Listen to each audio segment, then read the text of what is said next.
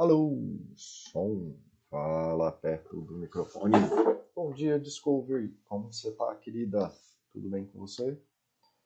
É, estamos em ao vivo e definitivo? Não estamos? Como é que tá os streamings? Estamos incorporando? Vamos ver se estamos incorporando. Onde é isso mesmo, cara?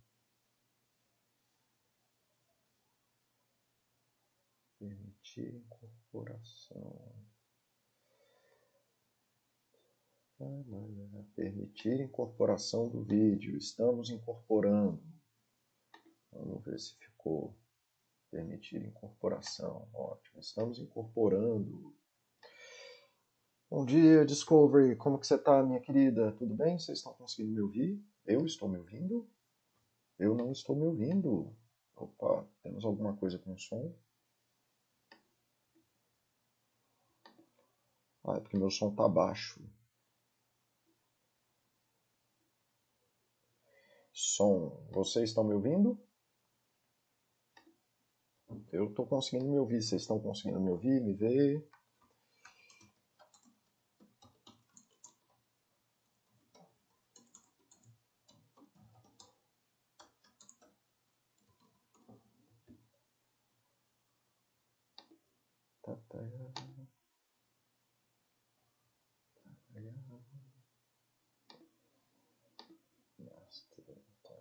Pode fechar. Bom dia. Oi, Alice. Bom, que bom. Está me ouvindo também. Então, ótimo. Acho que podemos seguir aqui, então.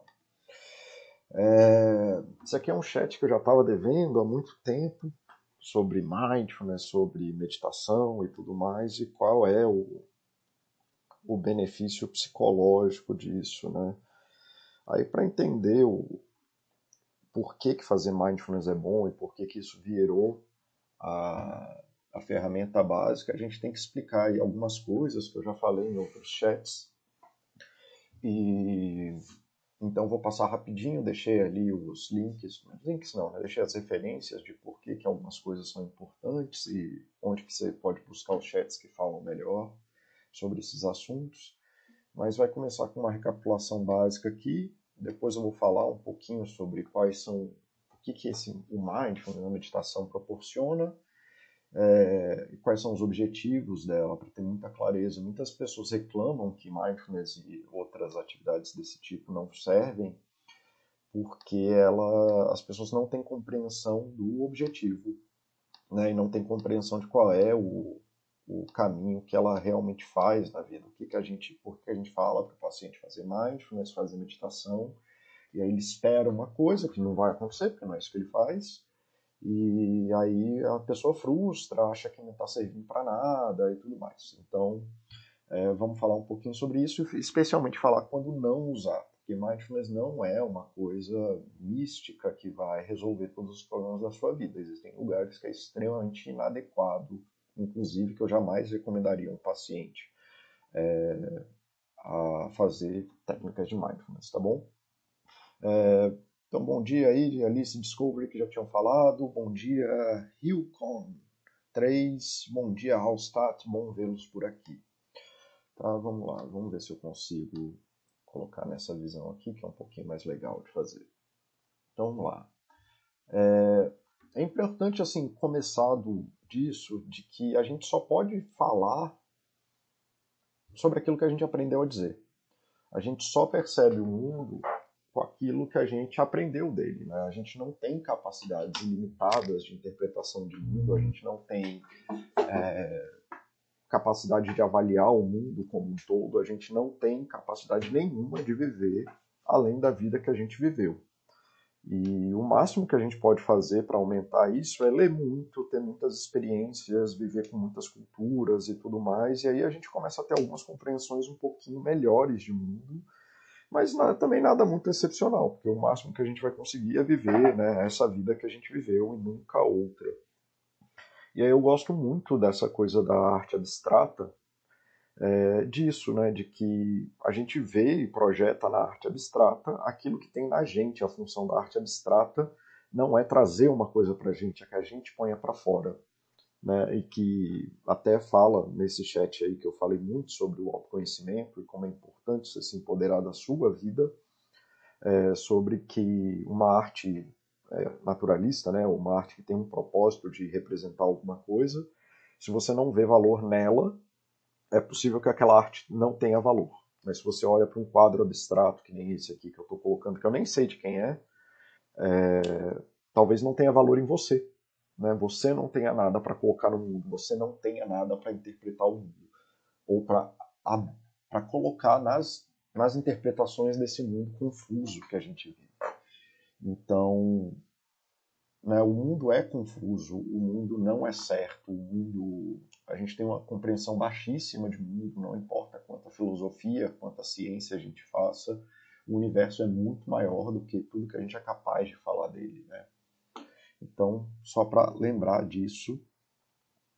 E que a gente também, assim como a gente só fala daquilo que a gente é capaz de aprender a falar, e é por isso que você não fala alemão, a não ser que você tenha aprendido a falar alemão em algum momento da sua vida, você também só faz aquilo que você aprende a fazer.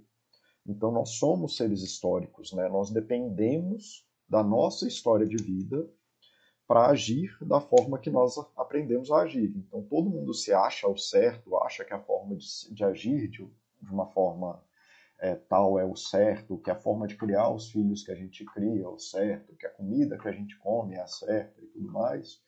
Mas isso a gente está falando muito mais da gente do que do mundo, como eu falei ali na coisa da arte abstrata.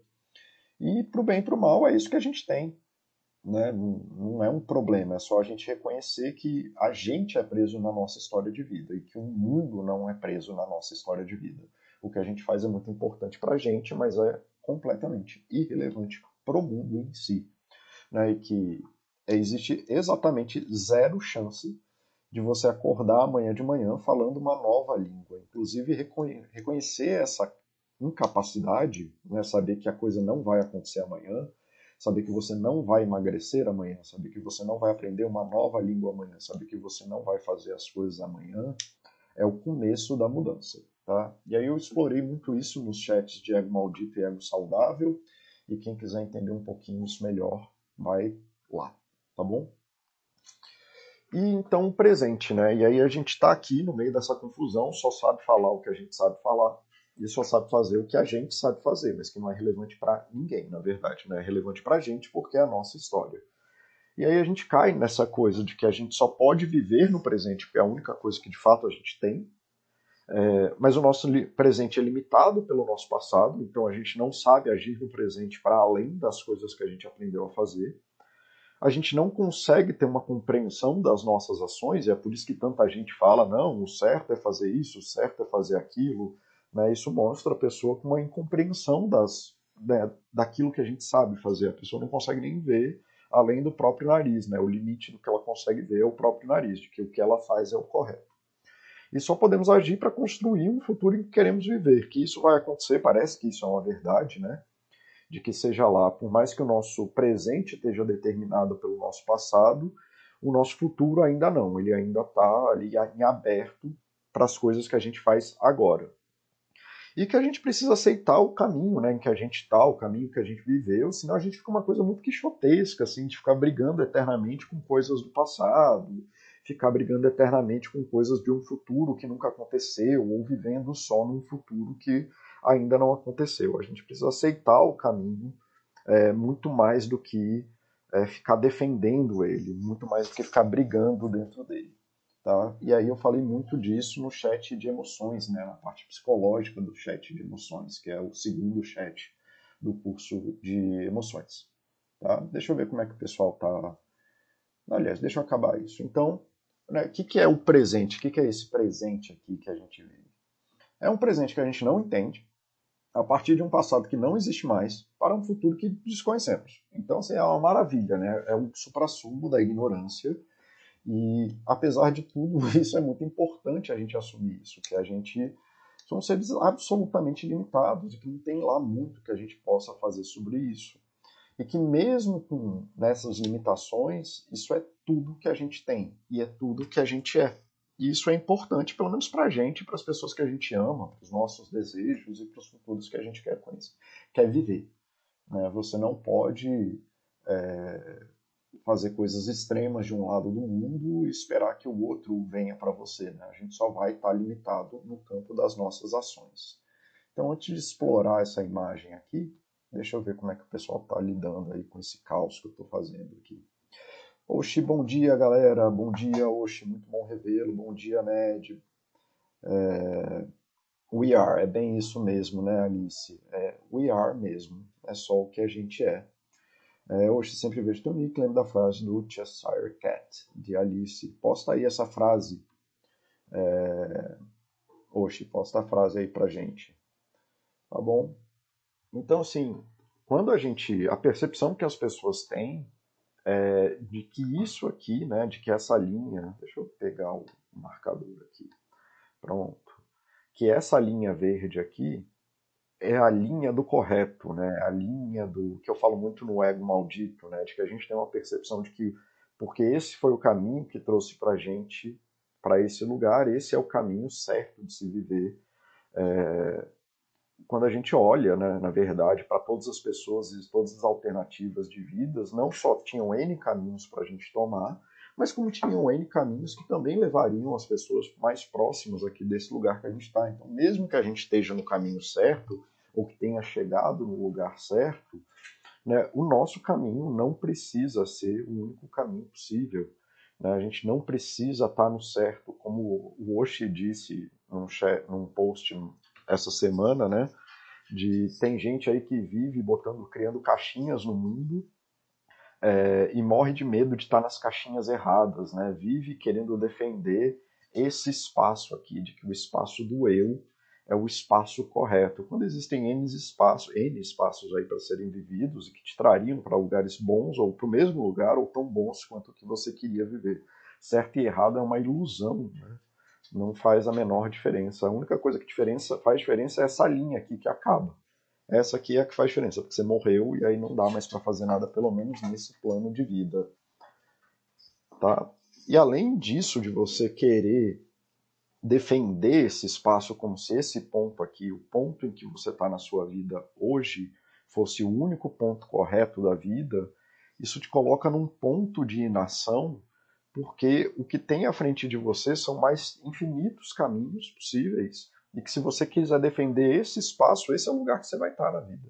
E não vai ter mais nada para você fazer.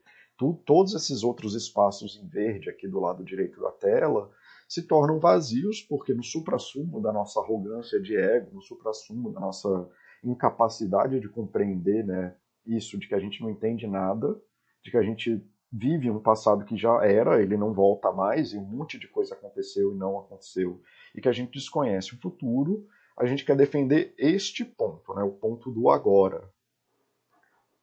E isso é uma coisa bem complicada, porque muitas coisas ruins, que nem eu vou falar e daqui a pouco, acontecem a partir disso. Né? Então, o que, que acontece? Isso aqui eu explorei muito no chat do Ego Saudável, então quem quiser uma explicação maior sobre isso, pode voltar lá no Ego do Chat Saudável para entender esses conceitos que eu estou aplicando aqui de que quem precisa defender esse momento do agora como se esse fosse o momento da retidão possível, né, da moral, dos valores, do perfeito, isso aí, cara, te coloca num mundo onde você vai evitar experiências, né, evitar experiências negativas, vai evitar frustrações, né, você vai ter uma fusão aí das tuas emoções com as tuas ações, então você vai se tornar uma pessoa cada vez mais rígida e mais é, que vai ficar cada vez mais difícil de você aprender coisas novas. Você vai perder o, o contato com o momento presente, porque querendo ou não, essa linha continua, né? E é você que está fazendo um esforço para criar um caminho retilíneo aqui no meio. Isso aqui, se você está com absoluta certeza de que isso aqui é você e que isso aqui é o que você precisa ser, você vai passar o resto da vida lutando para criar uma linha reta aqui. Né? Você vai passar o resto da vida numa batalha contra os caminhos possíveis da vida para criar uma linha reta como se esse hoje é o agora fosse o máximo daquilo que você pode ser. Então é isso que a fusão né, vai gerar em você. Você vai querer sempre agir da mesma forma, perdendo contato com o presente, perdendo contato com as mudanças que acontecem naturalmente. Você vai se ver preso nessa narrativa maluca de vida que você criou e perder o contato com seus valores e, e, vai acabar entrando num mundo de inação, porque fatalmente o mundo muda e aquilo que você faz não vai funcionar mais. O maior exemplo disso é a própria velhice, né? À medida que você vai envelhecendo, coisas vão exigindo novas coisas de você, novas ações de você. Se você não se adapta à velhice, você fica um velho frustrado, tá? Deixa eu ver como é que o pessoal está lidando com isso. Aparentemente está todo mundo bem, ou eu estou deixando todo mundo maluco, ou ninguém está entendendo nada do que eu estou falando, é... ou não sei, mas vamos lá. Então eu vou assumir agora que está todo mundo aí entendendo que você viver essas seis, esses seis padrões aqui, eles te levam para um lugar de inflexibilidade psicológica, de rigidez psicológica. Tá? E aí, mais uma vez, se quiserem saber mais sobre isso aqui, eu explorei isso no chat, o ego saudável. E o que podemos ser no presente, né? Se isso é o paradoxo do presente, se você está sempre lutando para poder ficar nesse lugar, você tem toda, é isso aqui que você é, e é isso que você tenta vir a ser, né? Levando para essa tendência de uma rigidez psicológica, o que podemos ser no presente. Aí no mesmo chat eu falei, né, que tem as, os outros conceitos, mas que eu mesmo eu trabalho com esta coisa aqui, que são desses seis conceitos, eu prefiro trabalhar só com esses três. De estar aberto às mudanças do presente, de estar atento ao que o presente está me dando e de estar sempre engajado com coisas que são significativas para mim, né? de estar aberto, presente, né? consciente do que eu estou fazendo, presente, aware aqui é no sentido de consciência, né? de estar acordado. E estar aberto, acordado, engajado em coisas que são relevantes para mim. Porque fazer essa força aqui me impede, inclusive, de evoluir no sentido e adquirir novas habilidades que são importantes. Tá bom? É... Só para dar um exemplo bem comum que eu vejo, eu vejo muita gente que é excelente técnico de carreira, na carreira que tem, então vamos supor que é TI, é ótimo programador e tudo mais, e são tão bons programadores quanto o mercado exige. E aí eles estão nesse lugar aqui, que é um lugar ótimo e tudo mais. Só que, fatalmente, se você vai para o mundo corporativo, você vai para o mundo de gestão. Então, as habilidades de tecnologia deixam de ser tão relevantes assim, elas deixam de ser tão importantes e elas passam a, o seu conhecimento geral de tecnologia e menos de programação é, passa a ser mais importante do que o seu conhecimento específico, tá bom? E aí quando precisa dar esse salto, eu vejo muita gente aqui querendo continuar na parte de tecnologia sem se abrir para esse caminho de gestão. Vejo isso em muito advogado também que não entende por que, que vai, não consegue virar sócio ou gestor de, de equipe na advocacia, porque eles querem continuar fazendo peças ao invés de aprender a gerir pessoas. E esse, fatalmente, quando você tem uma empresa ou você quer crescer numa empresa, seu trabalho vai virar de gerir pessoas. E se você não consegue fazer isso, é, não consegue se abrir para isso, você continua querendo forçar o trabalho técnico, você não consegue é, sair desse lugar. Tá? Fez sentido isso para vocês? Eu tentei colocar bem rapidinho aqui como que esses conceitos ruins aqui do paradoxo do presente, de que mesmo que você seja o seu melhor, isso não significa que isso é o necessário para que você continue na tua jornada. E que você se fechar, né, não está consciente do que você está fazendo e não se engajar na busca de novas ações e para perseguir seus valores, você acaba gerando aí uma coisa de um autômato, né, uma coisa de alguém que está tentando viver uma narrativa né, de eu quero ser o melhor programador do mundo e não entende que não é isso que o mundo está precisando de você naquele momento. Você vira um self as a content, uma, presa, uma pessoa presa numa narrativa. É, Alice, acho que o passado tem uma utilidade, podemos recorrer aos tesouros da memória, feliz que ele contém, que nos dão encaminhamento de situações difíceis, mas claro, sem se, perder ao, sem se prender ao passado, deixar no lugar que ele tem, um lugar que não tem retorno, de vez em quando dar um passeio pelas boas memórias. Sim, Alice, a gente não tem nem opção, né? A gente lembra, isso é uma das capacidades humanas. A gente é obrigado a lembrar. Aí se você vai lembrar das coisas ruins ou das coisas boas, isso ou se você vai não é nem lembrar das coisas ruins ou das coisas boas, é se você vai lembrar como uma experiência do presente, ter aquela lembrança é uma coisa ruim ou coisa boa, depende muito mais de como você sabe lidar com o presente. Né? Então é uma coisa que a gente faz muito em terapia, né? que é, é ressignificação de trauma, por exemplo. Que a pessoa tem experiências terríveis que nunca mais vão acontecer, elas já estão resolvidas. É, então, assim, aí ao lembrar daquilo, a pessoa revive aquilo, mas a percepção daquela memória é terrível. Ela, o ato de lembrar em si é terrível, né? Ou e aí ela não consegue se engajar no presente de uma forma produtiva. Ou alguém que num momento está passando por alguma coisa ruim e passa a lembrar de uma coisa que foi até boa, mas como ela está mal naquele momento, ela tem uma percepção ruim daquela lembrança. Então a gente é importante a gente ter lembrança, né? Porque como eu disse, o nosso passado é o que define a gente, é a única coisa que a gente tem. Então é bom a gente fazer paz com ele, mas ele não significa mais nada na nossa vida. Né? A verdade é essa: o que passou, passou e não está mais aqui. Né? É, às vezes estamos tão imersos no presente que esquecemos desses passeios refrescantes. Sim, é, eu acho aí sim, com certeza, o problema não é nem estar tá tão imerso no presente, né? Que é o que eu vou trazer da coisa da meditação, inclusive. É você tá preso naqui, nas demandas do presente sem conseguir é, se engajar dessa forma aqui, sem estar tá, né, tentando usar esse combo aqui para poder viver de uma forma no presente que seja coerente com aquilo que você está pedindo. Né? Inclusive, assim, aí sim, inclusive para poder, que nem eu falei, você pode, sei lá, se você é, tá solteira, divorciada, sei lá, você pode ter a lembrança do teu casamento, que do dia do teu casamento, que foi uma coisa é, maravilhosa naquele momento e você relembrar daquilo como uma coisa ruim. Se você está desempregada, você pode lembrar do teu emprego e viver aquilo como uma coisa ruim. Se você está num momento que você tá com, cometeu algum erro muito grave tua, na tua vida, é, alguma coisa que você julga muito forte na tua vida, e aí você pode ficar lembrando do momento em que você tinha amigos, mas aí você está isolada por esse sentimento de vergonha e você não consegue acessar essas pessoas, essa memória pode ser ruim.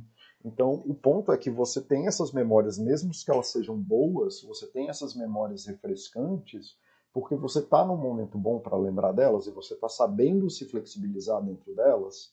É, então, só ter uma memória boa não é garantia de que você vai estar bem. Tá? É, esse é meu único adendo, mas eu acho que você está correto. Tá? A gente não pode abrir mão do nosso passado. A gente não pode esquecer de quem a gente é. É por isso que, inclusive, vem a coisa da aceitação radical.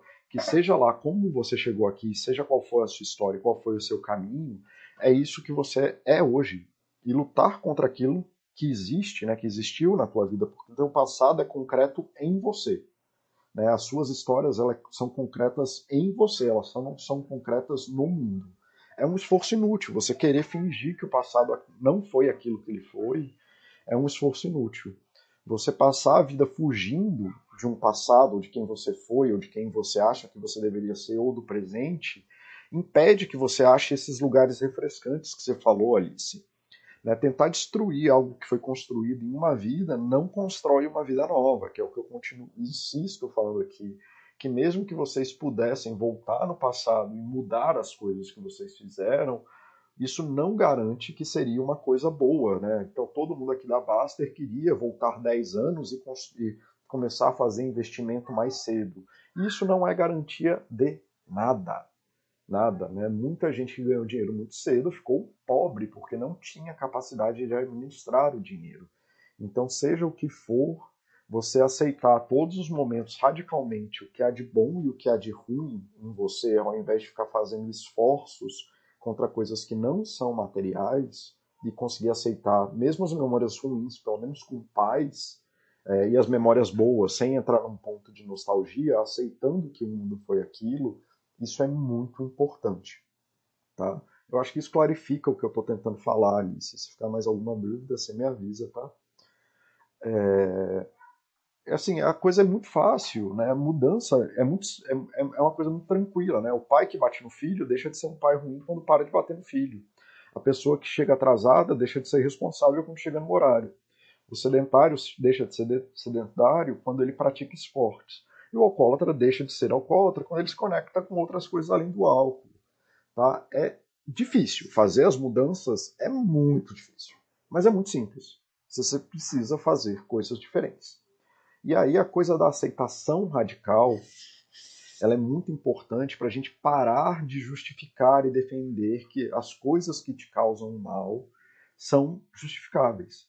A primeira luta para qualquer coisa é aceitar radicalmente quem você é, com o bom, com o mal, com o refrescante, nem que seja. A Alice falou das memórias boas, né? Então, às vezes, aceitando radicalmente quem eu sou, eu fico muito feliz de não ser mais quem eu era. De falar assim, cara, essa batalha já foi. Ufa, né? Assim, tudo bem, eu cometi um monte de erro no passado, eu posso estar até cometendo um monte de erro no presente, mas eu consigo fazer uma jornada de crescimento ao invés de uma jornada de fuga. A alternativa é, não é ser melhor ignorar. Né? A alternativa não é ser melhor quando você ignora o que você faz de errado. É ignorar e acabar defendendo que o mal que você causa é justificável. Você é responsável pelo mal que você causa. Tá? E aí a gente, porque a gente não aceita que a gente pode ser uma pessoa ruim, a gente não aceita que a gente produz o mal no mundo, a gente não aceita que a gente produziu o mal no mundo, a gente fica nos lugares ainda piores, é, tentando defender as coisas é, ruins que a gente faz.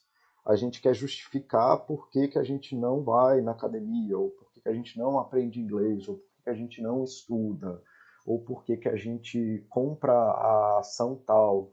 Né? A análise, o analista de cotação, o Adam Baster, que faz análises mega complexas da ação e vai postar sobre tube, não sei o que, não sei das quantas, esse cara ele, ele não está tentando fazer uma análise do, do, do quanto ele pode ganhar. Ele está justificando para ele mesmo se ele cometer um erro. O problema é que se a ação cair, não vai ter análise que justifique a coisa. Né? Então, assim, ele está arrumando uma justificativa para fazer algo errado. O cara que entra em pirâmide, ele vai lá justificar mil coisas, cara, que dão errado. E aí, quando dá errado, ele se mete em outra pirâmide. Tá? Então, assim, porque ele não consegue aceitar o mal que ele causa. Tá? Mas aceitar radicalmente não é aceitar passivamente. Não significa que você não tenha que fazer nada Tá? Aceitar radicalmente não é ficar com, com, é, inventando historinha para justificar nem tolerar o mal que você causa. Aceitar radicalmente é parar de agir para se proteger do seu pior, de forma que cause mais mal. Né? Fatalmente, o alcoólatra acaba bebendo mais porque quer se proteger do mal que o alcoolismo causa. Né? O cara da pirâmide, que não reconhece que fez a pirâmide, ele vai arrumar outra treta o cara que vai lá e dá all-in, sei lá que ação, aí quando a ação cai ele se desespera, ele põe a culpa na ação, ele não põe culpa no fato de que ele não diversificou, tá? Então você assumir que você é um idiota, que você fez besteira, que você é capaz de produzir mal no mundo, de que você é capaz de prejudicar o seu filho, de que você não é um pai, uma mãe santa, que tudo que você faz é maravilhoso, e você saber ponderar sobre isso e inclusive parar de agir é muito, muito, muito importante, tá?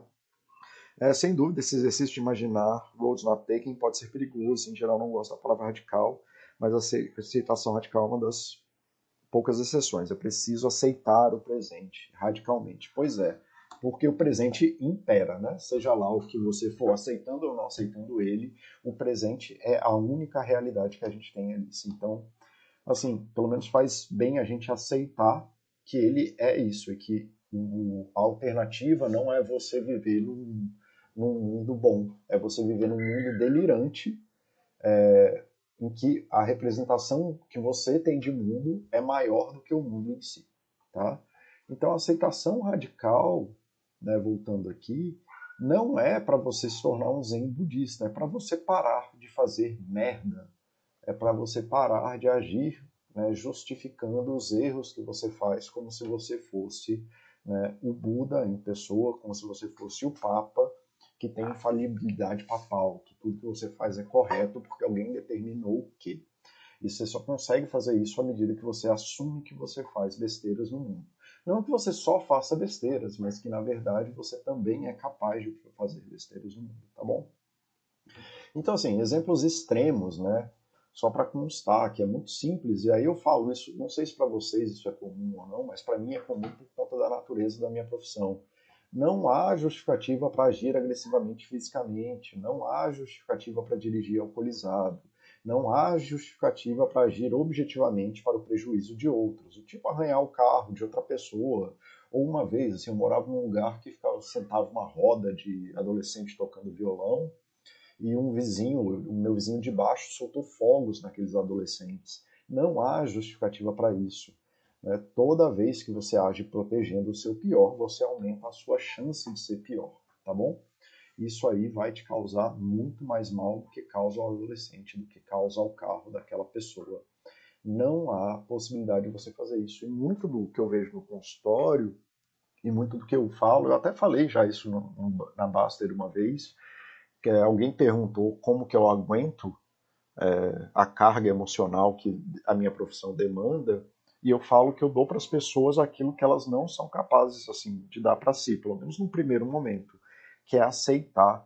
Elas não conseguem aceitar que essas ações, ações desse tipo, tá? Isso aí é meu dia a dia de consultório, é, que ações desse tipo é, não são justificadas e elas gastam lá uma quantidade de tempo imensa querendo justificar para mim que as reações delas foram legítimas, tá? Quando não há justificativa para esse tipo de coisa. Então a gente aceitar que a gente produz o mal e se responsabilizar por isso é muito importante. Tá? Aceitação radical é você aceitar que você é incompleto, que você faz coisas boas e ruins, que você também é capaz de prejudicar os outros e que você também contribui e muito mais do que imagina para aquilo que te causa mal. Tá? A grande maioria das vezes, é, tirando obviamente situações de vulnerabilidade extrema, que eu vou falar no final aqui do chat. Tá? Mas a maioria das vezes a pessoa que mais te causa mal é você mesmo cometendo ações das quais no longo prazo elas pioram e muito a sua vida. E se você não consegue aceitar isso, você vai ter uma dificuldade imensa de mudar, imensa, tá? Tanto que eu falo isso que eu disse agora há pouco. Eu dou para as pessoas essa aceitação porque elas são incapazes de dar isso para si. E na relação de aceitação comigo, elas acabam percebendo novos caminhos. Tá? Então, esse é o paradoxo do presente, né, que te leva para esse lugar. Se você não consegue perceber essas coisas, você vai se tornando cada vez mais rígido. E como eu disse, isso aí está no chat do Ego Saudável, para quem saber, quiser saber um pouco mais da teoria psicológica que fundamenta isso que eu estou dizendo. Então, onde que entra foco, meditação e mindfulness? São habilidades simples que te ajudam a fazer nada.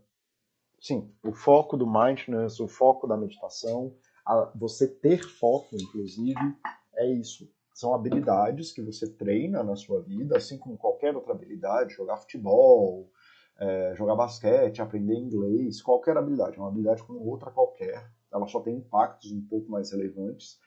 É, talvez não que saber inglês. Saber inglês é uma das coisas mais importantes que você pode saber, mas na saúde psicológica, saber mindfulness é muito melhor do que saber inglês, com certeza.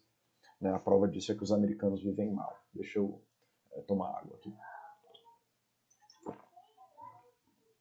Tá? E você saber fazer nada é infinitamente melhor do que você fazer o seu pior. E esse é o lugar em que o mindfulness vai entrar. O mindfulness ele vai limitar o tamanho e a forma das suas ações para que você faça apenas o necessário. Né? Você tomando consciência e aprendendo as habilidades de fazer nada, fazer pouco, é, fazer apenas aquilo que está sendo demandado no presente, sem deixar os teus demônios atacarem você, você vai conseguir agir muito melhor no mundo. Ele vai agir, que vai ajudar muito você a entrar num campo onde as suas ações sejam orientadas para o presente e o futuro que você quer, porque o futuro vai vir de qualquer jeito, ele talvez só não seja o futuro que você quer, tá bom? Então, tá. Então, esse é o objetivo do mindfulness. O mindfulness, o é, que, que é mindfulness, então? É contar até 10, contar até 100. É quando você está numa, numa situação difícil, numa situação que está demandando muito de você, você saber parar, como eu disse, é te ensinar a não fazer nada e contar até 10, até 100. É voltar a é, é observar a sua respiração e quando o presente, que é muito pesado para você, tá? É só para você. E essa é a parte da aceitação radical. É, não é que a vida é injusta, a vida é isso, a vida é aquilo. A vida é a vida, tá?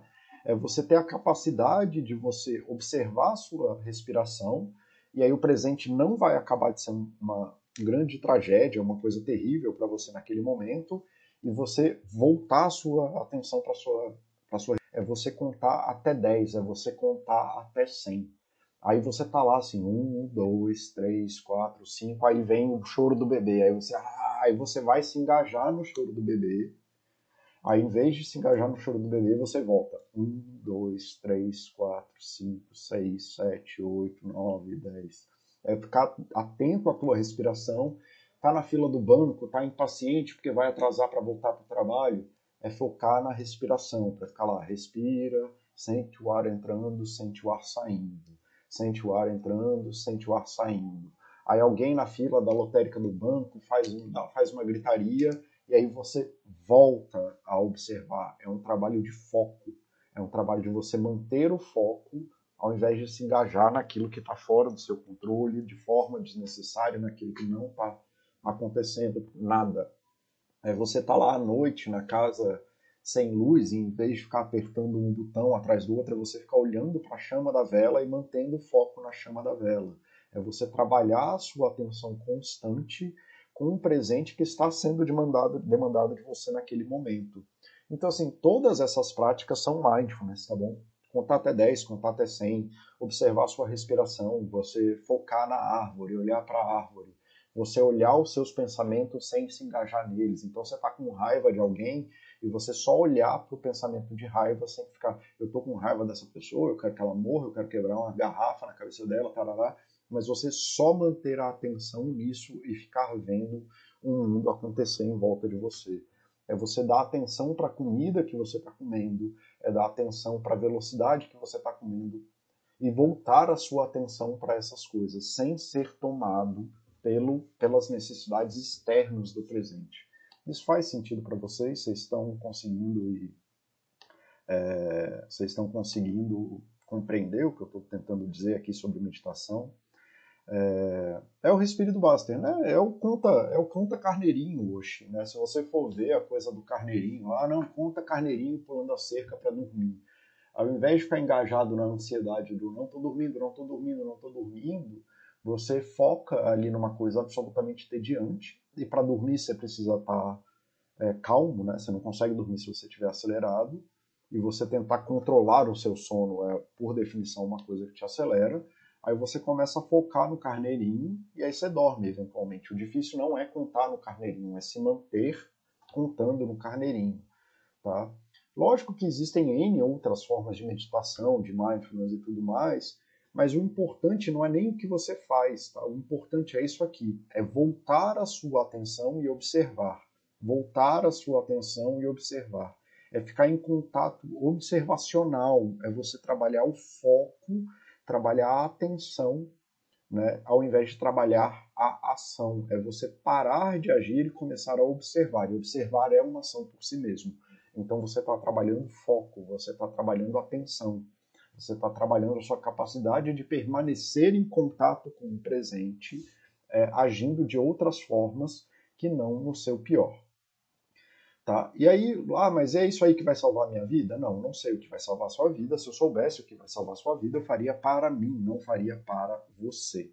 Mas esses são os exercícios é, comuns de você começar isso e de começar a trabalhar essa coisa do contato é 10, começar a observar a respiração e poder levar isso é, para sua alimentação, de começar, deixa eu sentar aqui e ficar com foco na comida que eu estou comendo. Aí você está lá com foco, prestando atenção, aí vem o celular e toca alguma coisa. Aí pronto, você já se engajou no celular, vai responder não sei o que de trabalho e já era seu tempo de descanso. O trabalho não é você ficar que nem um zen budista. O trabalho é você, tá, meu celular tocou, isso rompeu a minha ligação com o presente por uma demanda que não existe agora. deixa eu voltar para cá. Aí você volta para a comida, aí vem aqueles pensamentos, ai, mas meu chefe vai brigar comigo, se eu não fizer isso, eu não vou receber minha promoção. E nada disso está acontecendo agora. Agora você está comendo. O trabalho é voltar a atenção para a comida e saborear bem a comida que você está comendo. Você conseguir perceber aquilo que você está fazendo. Você é, você está lá com seus amigos e aí você recebe uma notícia ruim.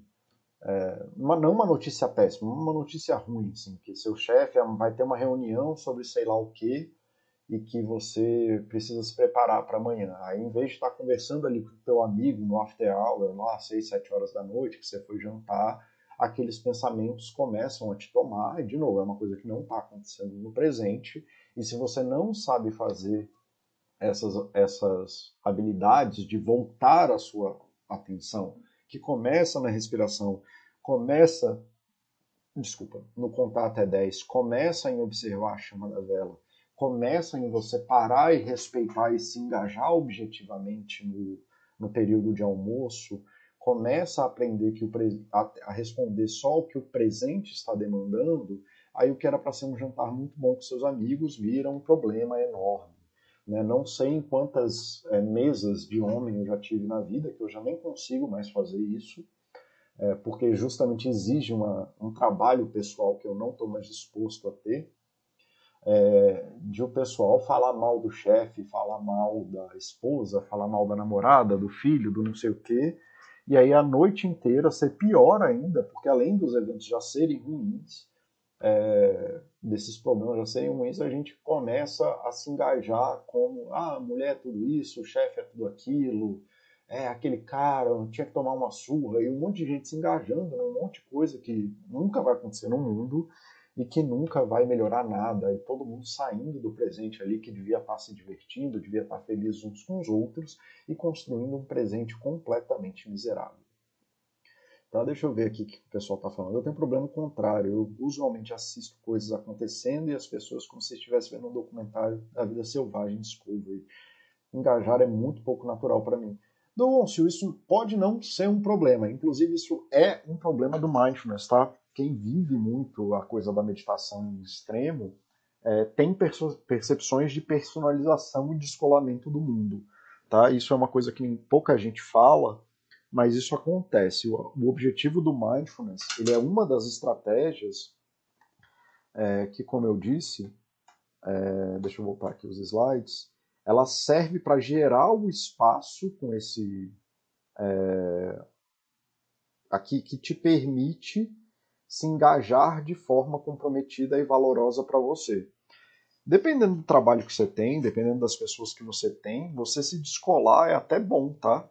É, descolar faz até muito sentido para não participar, que é o que eu faria se eu fosse é, cair, é, se eu caísse numa dessas mesas de homem que eu te falei aí, que eu falei agora há pouco. Eu ia descolar completamente, tá? O, mas isso é sim, a galera que vive mais, faz demais e, e que medita demais, assim, e vive uma vida para meditação, é, eu medito quase que em tempo integral mas eu não vivo para a meditação. Meditação só é uma ferramenta que eu uso muito. Mas eu não vivo para meditar, eu só uso a meditação como ferramenta, assim como o batimento cardíaco, audição, é, percepção de cheiro. É uma coisa que você faz o tempo inteiro. Mas quem vive para meditar acaba tendo essa percepção de descolamento, né? Então falta aí desenvolver a parte de, de engajamento é, comprometido e dentro do teu campo de valores, tá bom? É, Alice, faz, sim, faz todo sentido, que bom. Pessoalmente, conto as folhas das árvores. Para mim, funciona uma maneira entre muitas possíveis. Isso, eu conto até as, as folhas das árvores que existem na minha cabeça, Alice. Tem um mestre budista que diz que a meditação é observar sabendo que está observando. É bem isso mesmo, Oshi. É, é você se olhar para o mundo entendendo a tua parte dele. Né, e começar a observar o mundo é, como ação ativa né, que é perto disso que o Dom Goncio está falando, mas que gera esse problema. Se você faz isso ao extremo, você tem efeitos de despersonalização. Você, inclusive, sente que está fora do próprio corpo. É muito, muito ruim. Tá? Eu já aconteceu comigo algumas vezes. Tá? O que, que foco, meditação e mindfulness não fazem? Eles não acabam com as frustrações, eles não acabam com a tristeza, tá? Não, não faz a sua vida melhor, ele não te transforma numa pessoa melhor, tá? Isso aqui é para você, Dalúncio. Né? Você desenvolver a habilidade de mindfulness, meditação e foco não vai fazer nada na sua vida, porque a, o objetivo deles é te ensinar a fazer nada. E fazer nada não vai fazer nada acontecer, por definição. Tá bom? A função deles no conceito psicológico, que é por isso que muita gente, muita gente não, por isso que a gente tem um monte de pesquisa mostrando que as pessoas devem fazer mindfulness, é, isso vai melhorar a qualidade de vida delas, é abrir espaço para impedir que você piore a sua vida naquele momento. Para que você não haja no teu automático e aí abra espaço para que o melhor de você ou o menos pior de você aconteça, mesmo que seja fazer nada. Limitar, a função é limitar a tua capacidade de agir desproporcionalmente no mundo. Então você medita, faz mindfulness e age com foco para você não agir das formas extremadas que te fazem mal. Então você aceita que faz isso, aceita que vai frustrar, aceita que vai ficar triste, aceita que a vida não vai ficar melhor, que é isso, é uma aceitação radical de que você não é uma pessoa melhor e que você provavelmente não vai ser a melhor pessoa do mundo. E aí isso abre o espaço para você ficar no presente de uma forma limitada sem agir com violência, sem agir com álcool, sem agir gritando, sem agir com dureza, né? sem agir com, é, de uma forma que prejudique a sua vida e a dos outros. Tá? E isso é uma habilidade impressionante. Isso aqui, se você for voltar lá na, naque, naquela imagem, né, quando você consegue se torna, não precisa nem se tornar excelente nisso, mas quando você começa a praticar é, mindfulness e meditação com uma base regular, você come, se você achava que a sua vida ia ser uma linha reta, você começa a ver todos esses campos de escolha aqui e você começa a escolher mesmo. Você fala assim, cara, hoje eu vou pegar isso aqui para a esquerda e tá tudo bem. Hoje eu vou pegar para a direita e tudo mais. Você para de agir ou como um autômato, que uma dessas linhas te captura e você vai embora, ou com a rigidez travada que você insiste que você tem que atravessar o pior, a pior montanha do mundo, entendendo que você podia dar a volta nela. E aí você vai trabalhando a coisa da inação com ação comprometida e você vai começando a tomar escolhas melhores para você. Aí você fala: "Ah, mas e se eu parar num lugar ruim?" Cara, aí você pega uma direita, uma esquerda ali que te sobe para o caminho de volta, não tem problema. Não tem nenhuma ação que vá determinar a sua vida, tá bom? Então, assim, deixando muito claro aqui, eu vou repetir: mindfulness não vai acabar com as suas frustrações, ele não vai acabar com a sua tristeza, ele não vai fazer a sua vida melhor, e ele não vai te tornar uma pessoa melhor. Ele vai abrir um campo de espaço para que você evite que as grandes merdas que você faz e que você já percebeu, que você já aceitou, e não destruam o resto daquilo que você tem, você comece a agir de uma forma que você possa se tornar melhor, em que você possa objetivar a felicidade em algumas ações, em que você possa lidar de formas melhores com a frustração, ao invés de usar as estratégias de enfrentamento negativa, como álcool, violência, etc, etc, etc. Então, não esperem iluminação, beleza, maravilhas do, da meditação, de desenvolver foco, de desenvolver mindfulness, tá bom? Eles também não fazem você bilionário, é, não fazem. Nada faz você viver, ser um bilionário. Nem os bilionários sabem o que faz um bilionário. Tá? Quando não é útil? Em situações extremas com consequências extremas. Tá? Como eu disse, meditar não muda nada na sua vida, porque o objetivo de meditar é fazer nada. É você observar. Como o Ghost bem disse, é você, se você for levar ele para uma meditação 2.0, é você observar que você está observando.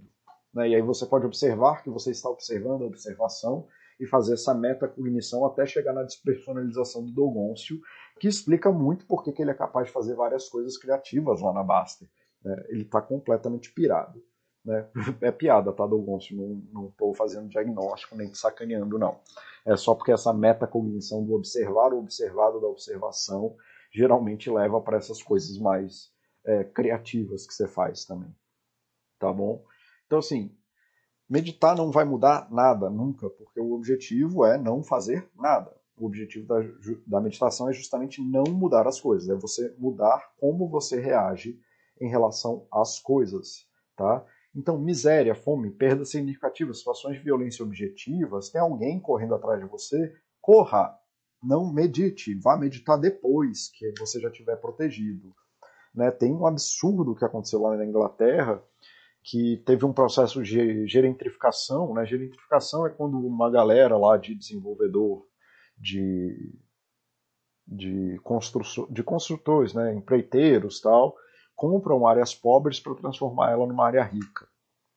E aí, num processo lá, um, uma galera perdeu a casa ao mesmo tempo. Assim, tipo, sei lá, 10, 20, 30 mil pessoas perderam a casa há muito tempo. E aí a ação pública do, do governo, do município lá, foi ensinar mindfulness para essas pessoas. Cara, assim, pode ajudar, mas num escopo muito limitado. Essas pessoas perderam todas as ligações de afeto que elas tinham na vida todas elas juntas e estavam morando em abrigos, tá? Então assim, essas pessoas precisam de casa, estabilidade e comida, elas não precisam de mindfulness, tá? É, nessas coisas extremas, nessas coisas de rupturas violentas, não tem é, mindfulness que vai resolver. Lembrem-se que monges é, eles são treinados em artes marciais também e que o Nepal tinha um exército, tá? Não era o melhor exército do mundo, mas também contra a China é muito difícil, né? Qual é o melhor exército do mundo? É, então, assim, tem coisas que meditação não resolve, tá? Especialmente as de extrema, de vulnerabilidade, de violência. Eu me recuso a ensinar mindfulness para quem está em violência doméstica, porque isso faz a pessoa ficar mais resiliente à violência. E o que eu preciso é exatamente o contrário que ela não se responsabilize pela violência que está sendo produzida contra ela, tá? Então, treinar mindfulness em situações, ensinar pessoas que estão em vulnerabilidade de corpo, vulnerabilidade física, é um crime, porque você faz a pessoa se tornar mais habilidosa em se responsabilizar pela violência que ela está sofrendo. Tá? Ah, tá, você concorda que você é pirado, tá bom, é isso mesmo. Tá? Galera, era esse. O... Consegui fazer um chat de uma hora. Yeah! Tô ficando bom nisso de novo. É, que bom. Galera, eu queria trazer esse chat porque mindfulness é um tema super importante, na verdade. É... Cara, é, que nem eu disse, é é a ferramenta básica de psicologia hoje em dia, de estabilidade psicológica, né? Mindfulness, é, mindfulness e meditação são ferramentas incrivelmente positivas na vida das pessoas e que elas geram um efeito exponencial. Quanto mais você faz no tempo, melhor vai ficando sua vida, justamente pelo que eu disse de disso aqui, você vai se tornando cada vez mais. Né? Então, aqui, se você começou a praticar mindfulness, você vai ver uma escolha entre uma e duas coisas. Mas aí, à medida que você vai praticando e observando e tomando ações comprometidas, você vai vendo esse lado inteiro de escolhas. assim o mundo se torna um lugar muito mais livre para você viver, porque você para de viver o self as a content, né, que eu falei no outro chat, onde que está isso aqui, né, que eu falei no chat do ego saudável, de você se ver preso numa narrativa de vida, eu preciso ter um bilhão, eu preciso ser sênior, eu preciso escrever um livro, eu preciso, eu preciso, eu preciso, e você começa a ver escolhas na tua vida que você faz no dia a dia. Então, Mindfulness é uma ferramenta muito poderosa, ela é uma ferramenta incrível, mas que ela é, do mesmo jeito que ela é incrível, ela é incrivelmente simples, é, mas ela faz uma coisa só, é que nem uma chave de fenda. Ela só faz aquilo, ela não faz outra coisa. Ela te dá espaço para você agir de uma forma diferente no mundo. Ela não faz mais nada. Então é importante ter clareza que o mindfulness por si só não vai mudar nada nunca. A gente precisa ter ações comprometidas, a gente precisa ter um pouco de autoconhecimento, a gente precisa ter aceitação, a gente precisa se engajar nas frustrações que a gente sente enquanto está meditando, se engajar nas frustrações que a gente, nas tristezas da vida, Não ter expectativas de uma vida super feliz, super alegre, maravilhosa, entender que isso é uma construção e que essas coisas aparecem no tempo à medida que você vai fazendo coisas boas para você. O Mindfulness só é a ferramenta mais simples do mundo para você gerar um campo de escolha para que você se aproxime daquilo que você quer e não haja de forma destrutiva com você mesmo, né, que é o que geralmente dá problema, tá bom? Era isso que eu tinha para trazer hoje, galera. Era um chat que eu já estava devendo há muito tempo para vocês. É, muita gente já tinha me pedido e aí tá feito mais um para a lista, tá? É... Bom, se tiverem mais alguma pergunta, é, se tiverem mais alguma pergunta, eu vou dar um minuto aqui. Senão a gente já vai encerrando aqui, galera. Vamos ver aqui, Oxi.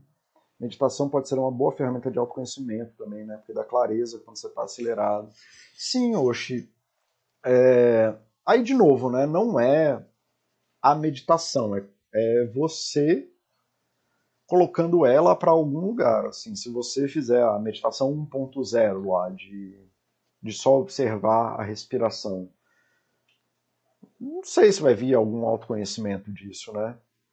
Mas se você meditar ali é, no que eu falei num outro post, no post lá que. Ah, você entendeu, né? O post que eu fiz da autorreflexão, dos meus pensamentos mais recorrentes durante a pandemia. Eu acho que você entendeu bem o que eu estava fazendo ali de gerar essa meditação onde eu deixei meus pensamentos sobre as minhas preocupações fluírem, né? Fora dos contextos de estresse, para ver o que, que eu estava fazendo. E aí eu fui me observando naqueles contextos, né? guiando a meditação dentro dessas coisas difíceis e vendo quais foram as saídas que eu dei, né? E que isso vem do me time, né? Do tempo para o eu que eu que eu gosto muito, não só gosto muito, como é a minha profissão, né? Minha profissão é gerar me times, tempos do eu para as pessoas. E aí sim, se você meditar nesse jeito, eu consigo ver muito de autoconhecimento. É, se você ensinar meditação lá para aquela galera que eu te falei, que eu falei lá do, do Reino Unido, não vai gerar nada de autoconhecimento. A, a meditação né, não, não tem um propósito muito maior do que só você estar ali em contato com o momento presente ela pode gerar muitas coisas dependendo das escolhas que você faça para isso. Então dei aí alguns exemplos de que onde que eu posso ver esse autoconhecimento aparecendo e onde eu acho que pode não aparecer, sacou? Fez sentido? É isso, é muito coach quântico nessa história total, assim. E lógico, tem muita coisa do, né, muita coisa da meditação foi feita pelos budistas, pelos holísticos, pelos, pela galera do tal, que tem essas visões mais holísticas, mais alternativas e tudo mais, pelos hindus.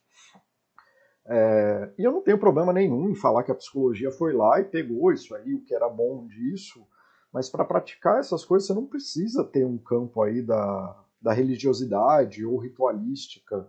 É só você, não, para meditar você precisa. Desculpa, desculpa, deixa eu beber água aqui. Ah, é. é você não precisa estar tá nesse campo é, de não, eu vou meditar em cima da almofada com incenso, com sininho tocando e parará.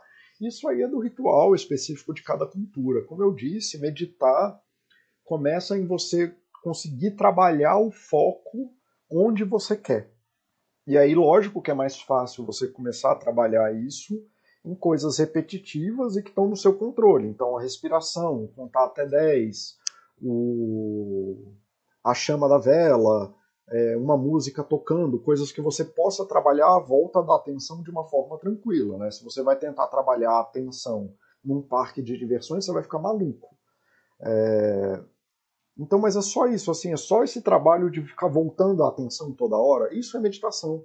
É você ficar voltando a atenção para aquilo que é objeto do teu foco e não se deixar se perder pelas outras é, infinitas informações que acontecem no mundo. É só isso, bicho. Não tem nada demais, assim, é uma coisa muito simples. É... Bom, obrigado aí, galera. Obrigado, Beiro. Obrigado, Alice. É, obrigado todo mundo. Discovery que apareceu por aí também. Eu gosto muito da tua presença, cara. Discovery, você é uma pessoa muito massa. Eu gosto muito dos teus comentários lá na, na, na comunidade, viu? É, obrigado, Hilcon, obrigado, Halstat, espero que tenham gostado, Med, tá? obrigado aí a todos, tenham um bom fim de semana. Deixa eu ver aqui o que, o Tsaf está falando de verdade. Muita gente faz ligação automática de meditação com a parte do espiritual do budismo. Quando para pessoas iniciantes não precisa ter esse peso todo, não precisa de nada, nem para pessoas que são experientes, que nem eu. eu. Medito todo dia há mais de, sei lá, 5 anos, 10 anos, medito em tempo integral, não tenho ligação nenhuma com a parte espiritual, holística de nada. Eu medito. Só isso. Eu medito andando no ônibus, falando aqui com vocês, brincando com meu filho o tempo inteiro. Né? Não tem nada demais assim. Pode ter a parte espiritual? Pode, mas não é obrigatório. Tá bom? É, bom fim de semana a todos. Encerramos por aqui, tá, galera? Tchau, tchau.